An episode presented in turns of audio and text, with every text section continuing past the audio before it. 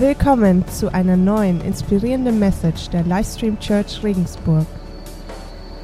Cool. Ihr dürft noch mal alle zusammen aufstehen. Was ich machen würde, ist ganz kurz eine Bibelstelle vorlesen, dann beten wir und dann dürfen wir uns wieder hinsetzen. Ist so gut? Alright. Römer 5, Vers 1 und 2. Da steht folgendes. Nachdem wir nun aufgrund des Glaubens für gerecht erklärt worden sind, haben wir Frieden mit Gott durch Jesus Christus, unseren Herrn. Wie genial. Nachdem wir nun aufgrund des Glaubens für gerecht erklärt worden sind, haben wir Frieden mit Gott durch Jesus Christus, unseren Herrn. Um den, um den es geht, zu Ostern, zu Weihnachten und auch heute an diesem Sonntag. Durch ihn. Durch ihn haben wir freien Zugang. Alle sagen mal freien Zugang. Okay, und jetzt sag's mal so, als wenn du es auch wirklich so ernst meinen würdest. Freien Zugang.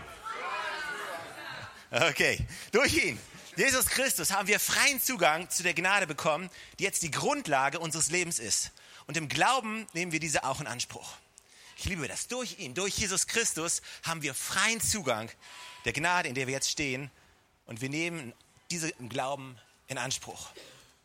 Gott, wir danken dir dafür, dass du deinen Sohn, Jesus Christus, auf diese Welt geschickt hast. Gott, wir danken dir, dass du ein Gott bist, der die Menschheit so sehr liebt, dass er sich selber gegeben hat. Danke für jede einzelne Person, die heute hier ist. Danke für jede Familie, die hier repräsentiert ist.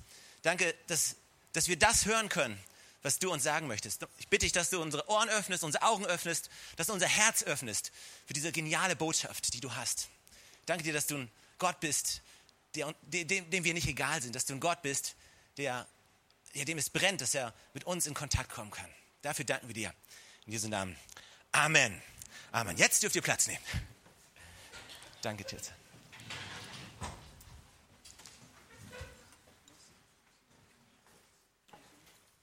Durch ihn haben wir freien Zugang. Ich bin gerade so mitten in so einer kleinen Serie, die wir angefangen haben, vor zwei Wochen war es, glaube ich, über Gnade. Und wenn ihr euch entsinnt, die letzten beiden Wochen hatte ich die Predigt gehalten und der Titel von der Predigt war, was Gnade mir sagt. Weiß noch irgendjemand oder lass mich so fragen, wer, wer von euch war die letzten beiden Wochen da? Okay. Und wer, wer entsinnt sich noch, was sind diese drei Wörter, was Gnade uns sagt? Weiß das noch jemand? Du darfst nochmal. Richtig. Du darfst nochmal. Das heißt eigentlich, dann, wenn wir disqualifiziert werden, eigentlich dann, wenn wir es verbockt haben, wenn wir einen Fehler gemacht haben, dann kommt die Gnade und sagt, du darfst nochmal probieren. Ich weiß, dass du nicht perfekt bist, aber durch die Gnade darfst du nochmal probieren. Ich bin schon wieder hingefallen, okay? Du darfst nochmal aufstehen. Du darfst nochmal. Wie befreiend ist es zu wissen, wenn du mal einen Fehler machst, du darfst nochmal. Es gibt uns so viel Sicherheit und Weißt du, wenn du, wenn du nervös bist und manchmal du hast nur eine Chance und du bist nervös und wenn du nervös bist, dann ist die Chance relativ hoch, dass du es vermasselst, dass du es verhaust. Wenn du in eine Prüfung reingehst und du wüsstest, du hast nur eine Chance, also du bist nervös, du wirst nervös. Du wärst viel sicherer, wenn du wissen würdest, hey, egal ob ich diese Prüfung verhaue oder nicht verhaue, ich darf noch mal. Ich habe mein Bestes gegeben, aber wenn ich es vermassle, ich darf noch mal. Wie gut, dass Gnade uns immer wieder diese Chance gibt. Der Titel von der Predigt heute, letzten beiden Wochen war es, was Gnade mir sagt. Heute, was Gnade mir gibt. Was Gnade mir gibt. Ich weiß nicht, ob ihr Flughäfen mögt. Wer hier mag Flughäfen? Okay, ich liebe Flughäfen. Ich weiß nicht, Flughäfen haben immer irgendwas Besonderes. Die haben immer so eine besondere Atmosphäre. Äh, ich bin mal häufiger vor einiger Zeit beruflich geflogen, fast jede Woche. Und weißt du, natürlich macht es viel mehr Spaß, wenn du als Reisender auf dem Weg in Urlaub am Flughafen bist, als wenn du das Flugzeug als Taxi benutzt, um zum Job zu kommen. Aber hey, ich liebe Flughäfen. Und am besten, am besten sind Flughäfen zur Weihnachtszeit. Flughäfen zur Weihnachtszeit. So viele Lichter und also der Münchner Flughafen, der eh der weltbeste Flughafen ist. Haben wir irgendwelche Münchner hier? Da, okay. Also, wenn ich, wenn ich, immer wenn ich in München lande, ist es, oh, zu Hause. Weißt du, du, du gehst in England auf den Flughafen und, äh, und äh, du sie, siehst was, es sieht aus wie Glas und dann gehst du näher ran und siehst, nee, ist Plastik. Äh, du, du, siehst was, es sieht aus wie, als wenn es Holz wäre und dann gehst du ran und siehst, nee, Plastik. Aber, aber in München auf dem Flughafen, wenn was aussieht wie Glas, dann ist es Glas. Und wenn was aussieht wie Holz, dann ist es Holz. Bauern können unsere Münchner Freunde richtig gut. Aber hey, ich liebe Flughäfen. Ich liebe Flughäfen. Es gibt zwei Orte, am Flughafen, wo jeder gern sein möchte. Diese zwei Orte. Und ich wette mit dir, in deiner Laufbahn als, als Flughafengänger und Flieger hast du mindestens einmal sehnsüchtig in diese Richtung geblickt. Hier ist der erste Ort, an dem du sein möchtest. In der Fast-Track-Schlange vor der Security.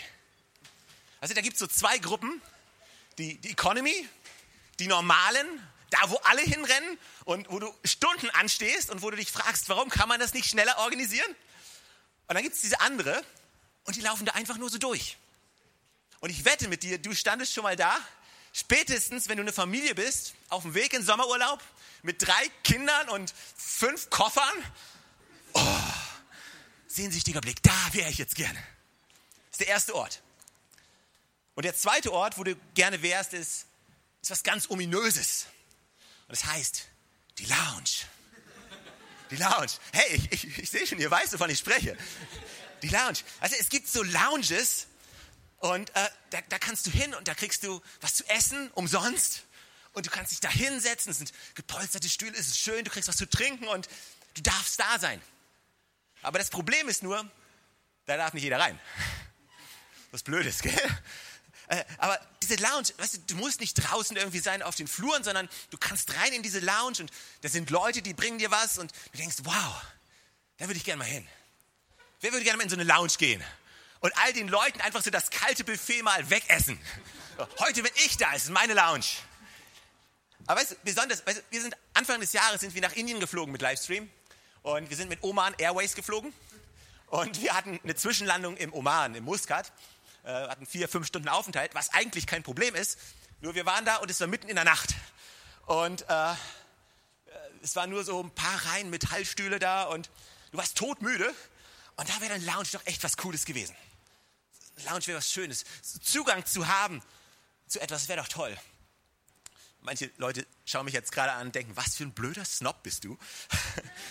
Wer will denn schon in eine Lounge? So was Nebensächliches. Ja, dann ist es für dich halt keine Lounge. Aber ich wette mit dir, es gibt Dinge in deinem Leben, es gibt Orte in deinem Leben, da würdest du mal furchtbar gern sein. Du würdest, weiß ich, vielleicht, vielleicht bist du ja so ein Bücherwurm. Ja, vielleicht bist du so ein Bücherwurm und du würdest gerne mal in eine der größten Bibliotheken gehen. In London hat es so eine. Die Londoner Bibliothek hat 175 Millionen Bücher.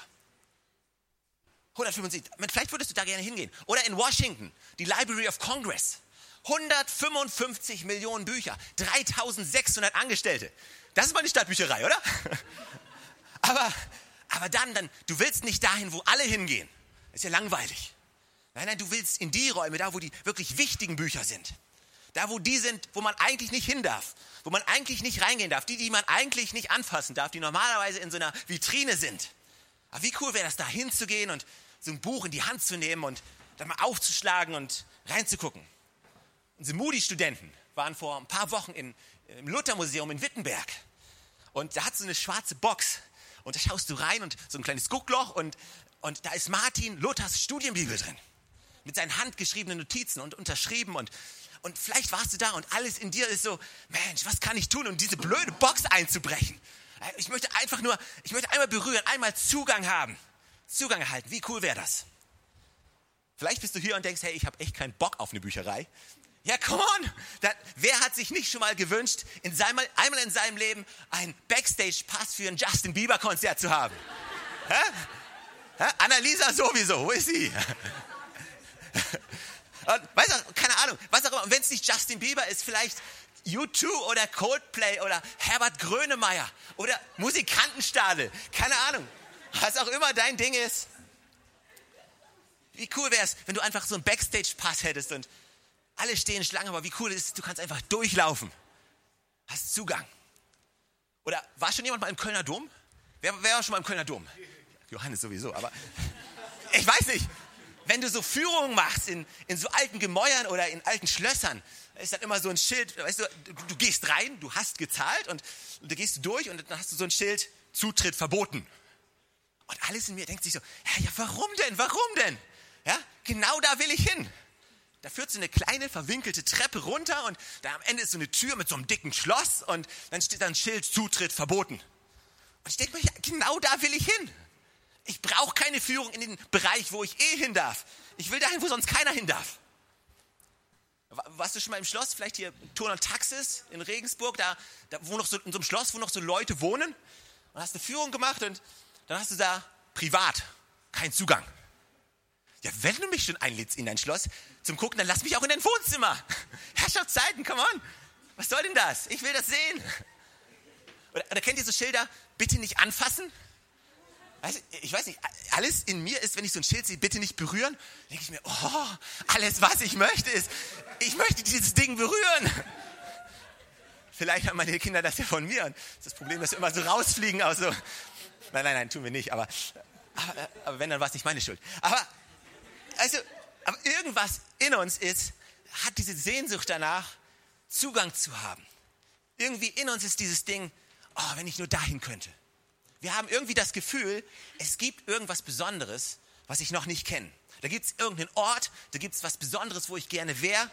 Ich habe das Gefühl, da gibt es Dinge, die ich noch nicht weiß, da gibt es Dinge, die ich nicht sehe und ich hätte gern Zugang. Man, wie cool wäre das? Die ganze Menschheit ist davon getrieben, Zugang zu bekommen. Jeder Hollywood-Film dreht sich im gewissen Sinne darum, Zugang oder Zutritt sich zu verschaffen zu einem bestimmten Ort oder zu einer wichtigen Information.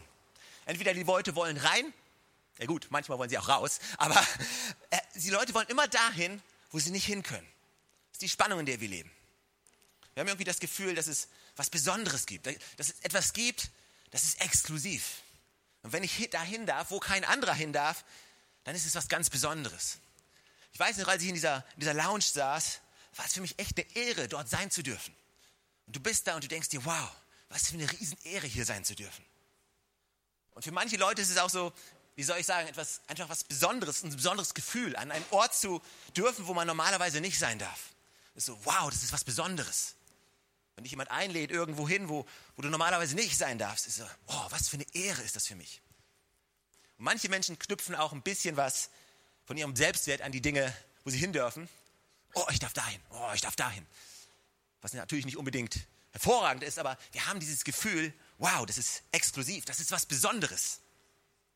Außerdem, außerdem haben wir das Gefühl, und das, teilweise ist es auch so, wenn ich irgendwo hin kann, wo sonst keiner hin kann, wenn ich sonst, wenn ich was weiß, was sonst keiner weiß, wenn ich mit Leuten reden kann, mit denen sonst keiner reden kann, dann habe ich Macht.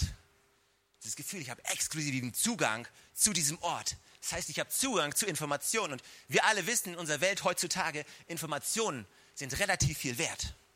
Informationen, ich kann, mich, ich kann Leute treffen, ich kann mit Leuten reden. Ich habe dieses Gefühl äh, von Macht. Da ist Kraft. Ich habe Zugang zu einem Ort, wo Entscheidungen getroffen wurden. Das ist genial. Und dann, dann gibt es natürlich auch Leute, Menschen, die brauchen Zugang zu Orten, wo andere nicht hin können. Einfach nur, um ihren Job zu erledigen. Einfach nur, um das zu tun, wozu sie berufen sind. Es gibt Leute, die müssen an bestimmte Orte, in bestimmte Bereiche, wo sonst keiner hin darf, um ihren Job machen zu können. Ich weiß noch, wir waren als Familie einmal im Bundestag und da hat so ein Abgeordneter eine Führung gemacht. Und da waren jede Menge andere Besucher und wir hatten alle, alle so einen Besucherausweis bekommen. Aber der Abgeordnete, der hatte seinen Dauerpass. Der hat so ein Ding um seinen Hals und mit diesem Ding hat er einfach gewählt und er konnte überall hingehen. Und weißt du, es wäre auch dumm gewesen, wenn er diesen Pass nicht hätte, weil dann hätte er seinen Job nicht machen können. Also es gibt Leute, die brauchen exklusiven Zugang, damit sie ihren Job erfüllen können. Du brauchst exklusiven Zugang zu gewissen Dingen in deinem Leben. Stell dir mal vor, du, du willst bezahlen mit deiner EC-Karte und du hast deinen PIN-Code vergessen. Stell dir mal vor, du stehst vor diesem, diesem Automaten und du hast die Karte und du weißt, es ist Geld auf deinem Konto. In Jesu Namen. Manchmal gibt es auch Stoßgebete, aber, bevor, aber weißt du, du hast diese Karte und du weißt, da ist was, aber du hast diesen blöden PIN-Code vergessen. Schon mal jemandem passiert? Also, es ist wichtig, dass du Zugang zu deinem Konto hast. Und wir alle wissen, wie viele Versuche hat man, falsch einzutippen? Nee, nee, nee, du hast nicht drei Versuche. Weil beim dritten Ding ist das Ding weg. Glaub mir, ich spreche aus Erfahrung. Ich stand neulich, ich stand neulich vor diesem blöden Automaten und ich habe ich hab den gleichen PIN-Code. Seit, seit vier Jahren oder sowas. Ich weiß den immer. Ich denke gar nicht drüber nach. Wahrscheinlich war das das Problem gewesen. Ich tippe den einfach ein und, und ich stand vor diesem blöden Automaten und auf einmal war es pff, weg. Kennst du das? Einmal, Nee, falsch. Zweites Mal? Nee, falsch. Und Weisheit schreitet genau in diesem Moment ein und sagt, probier's nicht nochmal, du Numbat. Aber Stefan sagte, ich bin mir ganz sicher, jetzt weiß ich ihn. Wie ätzend, wie ätzend, wenn du so viele Passwörter hast. Im Internet, bei Amazon, bei Facebook, bei deinem Webaccount, bei Google, wo auch immer. Und jedes Mal, oh, was, meine Güte, was war denn nochmal mein Passwort? Wir brauchen Zugang. Die Frage ist, warum dreht sich alles um den Zugang? Warum dreht sich alles darum, an Orte zu, hinzukommen, wo wir nicht hin können? Was haben wir davon? Warum rede ich überhaupt so lange über Zugang? Naja, die, die Tatsache ist, dass alles das, was wir glauben, unser Glaube, das Christentum, basiert darauf, dass wir Zugang zu Gott haben. So sind wir, so sind wir geboren worden, so, sind wir, so ist die Menschheit gekommen. Ja, Gott hat Adam und Eva geschaffen, die ersten Menschen. Sie hatten direkten Zugang zu Gott. Wenn du im ersten Mose nachliest, sie sind gemeinsam mit Gott im Garten Eden rumgelaufen. Ja, die haben Daytrips gemacht, die sind abgehangen zusammen, die haben Zeit gehabt, das war richtig cool. Aber dann irgendwann, irgendwann hat Adam sich entschieden und hat gemeint, ja Gott, bist zwar schon ziemlich cool, aber ich weiß es besser und hat eine Entscheidung getroffen, ohne Gott mit einzubeziehen.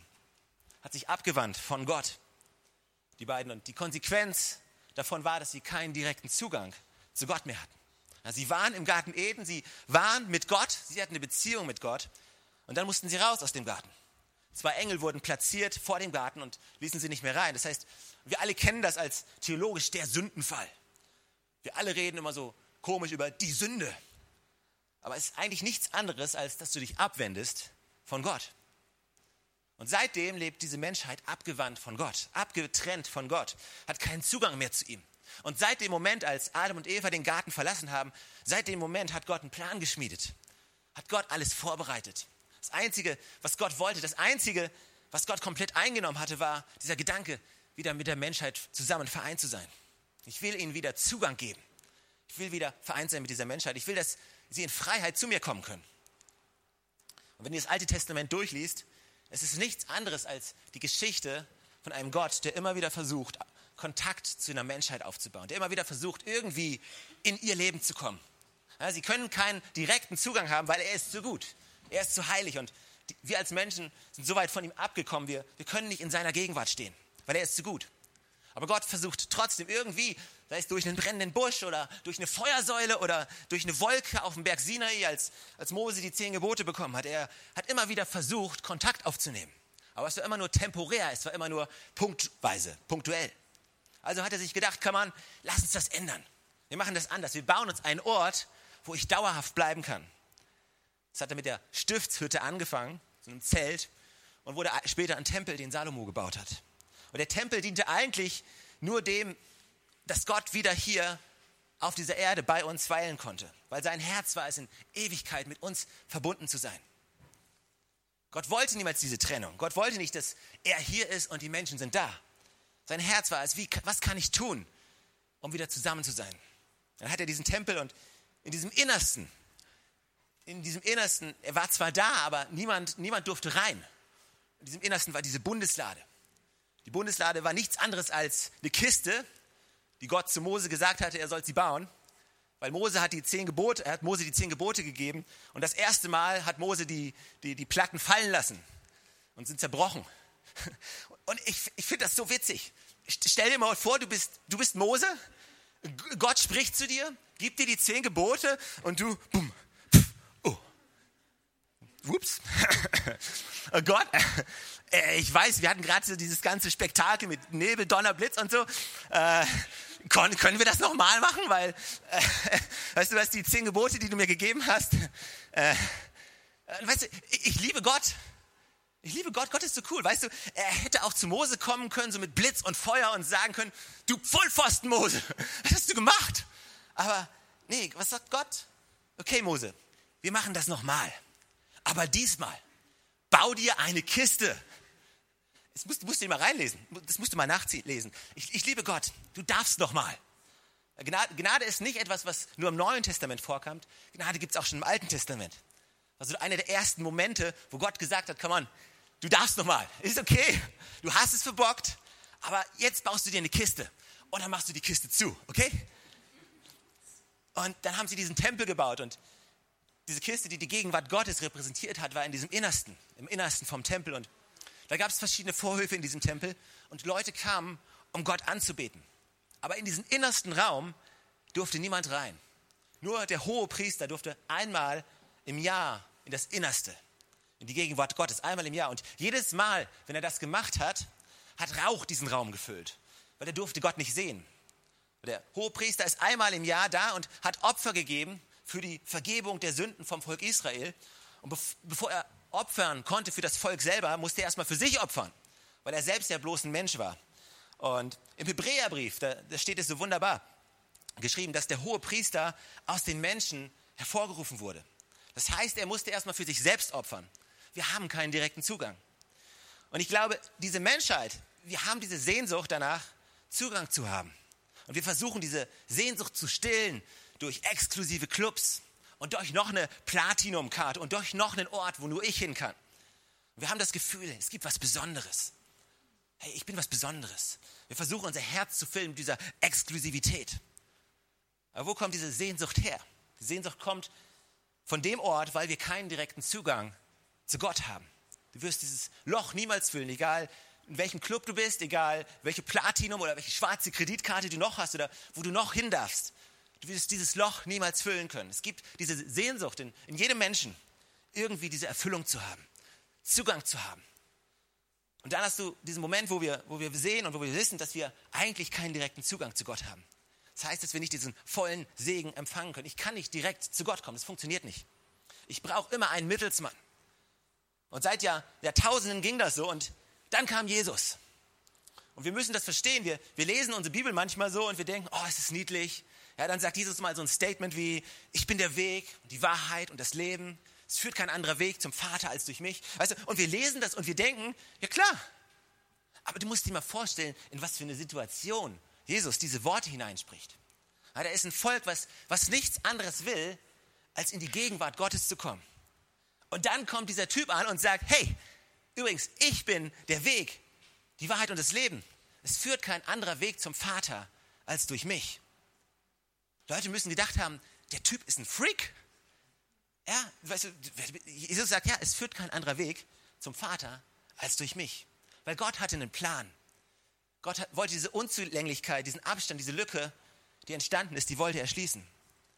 Und dann hat Jesus so Dinge gesagt wie im 5. Johannes 15, du kannst nachlesen, wenn du willst, zu Hause, so Hammer gebracht wie, ich bin der Weinstock und ihr seid die Reben. Ja, ich, ich bin im Vater und der Vater ist in mir und wenn ihr in mir bleibt und ich in euch bleibe, dann werdet ihr viel Frucht haben. Ist auf einmal ein Weg da für uns. Das heißt, der Anfang von dieser Wiederherstellung zu dem Zugang zu Gott, das ist das, was wir am Weihnachten, das ist das, was wir Ostern feiern. Das, was wir jeden Sonntag eigentlich feiern. Wir feiern die Tatsache, dass eine Tür aufgegangen ist. Eine Tür, die über Jahrtausende verschlossen war. Und Gott sagt, komm mal, ich fange an, diese Tür wieder aufzumachen. Weil ich möchte, dass die Menschheit wieder direkten Zugang zu mir hat. Sie nicht mehr getrennt ist von mir. Sie nicht getrennt ist, sondern ich möchte, dass wir eins werden. Und Paulus beschreibt es wie folgt im Epheserbrief. Epheserbrief Kapitel 2, Vers 17 und 18. Er ist in diese Welt gekommen, gemeint ist Jesus, er ist in diese Welt gekommen und hat Frieden verkündet. Frieden für euch, die ihr fern von Gott wart, und Frieden für die, die das Vorrecht hatten, in seiner Nähe zu sein, aber nicht bei ihm zu sein. Er spricht vom Volk Israel, er spricht von den Heiden, weil eigentlich hatten nur die Juden damals Zugang zu und alle anderen nicht. Aber ziemlich schnell haben alle mitbekommen, dass durch das Werk von Jesus Christus diese Tür nicht nur geöffnet hat für die Juden, sondern diese Tür wurde viel weiter aufgestoßen, sodass jeder, jeder, der meinen Namen anruft, soll gerettet werden. Also dank Jesus Christus haben wir alle, Juden wie Nichtjuden, durch ein und denselben Geist, here we go, freien Zugang zum Vater.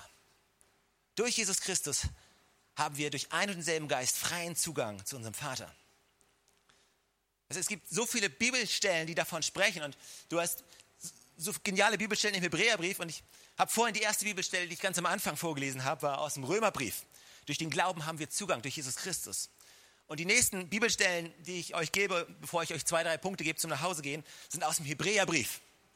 Und ähm, es ist ganz wichtig zu verstehen, der, der Römerbrief und der Hebräerbrief sind die beiden Briefe, die mit als die wichtigsten Briefe im Neuen Testament angesehen werden.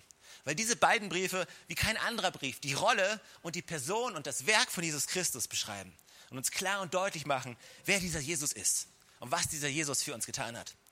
Lass mich nochmal anfangen. Hebräer Kapitel 6, Hebräer 6, Vers 19. Hier steht, hier geht es um die Hoffnung, die Hoffnung, die wir haben durch Jesus. Und diese Hoffnung haben wir als einen sicheren und festen Anker in der Seele. Wie, wie viele Leute sind draußen unterwegs und haben keinen sicheren Halt? Schwimmen von, von einer Sache zur anderen, je nachdem, wie der Wind weht, je nachdem, wie die Strömung ist. Mal in die Richtung, mal in die Richtung. Aber wir haben diesen festen Anker, der uns feststehen lässt, der uns verankert in dieser Hoffnung, die wir haben in unserer Seele. Der auch hier steht, hineinreicht, hineinreicht ins Innerste, hinter den Vorhang. Das heißt, auf einmal ist dieser, dieser Raum, wir hatten keinen Zugang.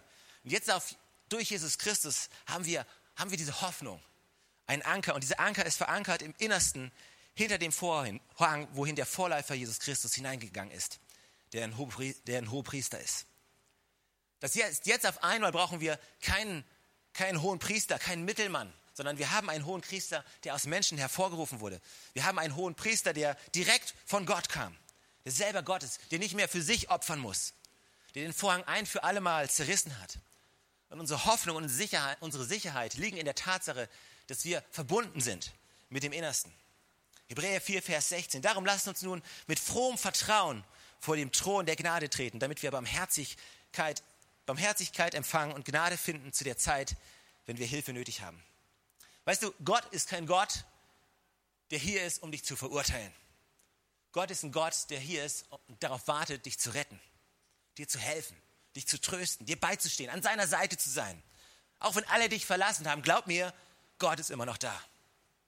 Hebräer 10, hier wird es noch besser, Hebräer 10 ab Vers 19.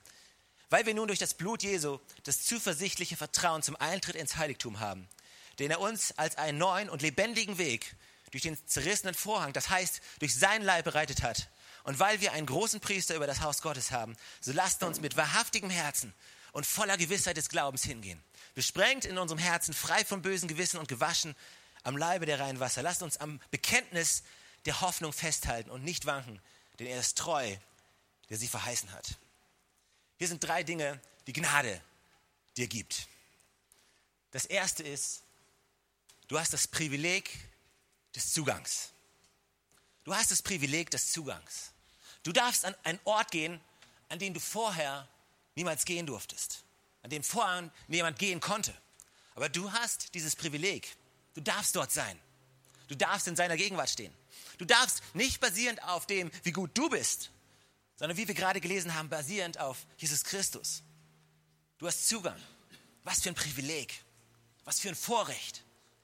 Und weil wir das verstehen, sind wir dankbar.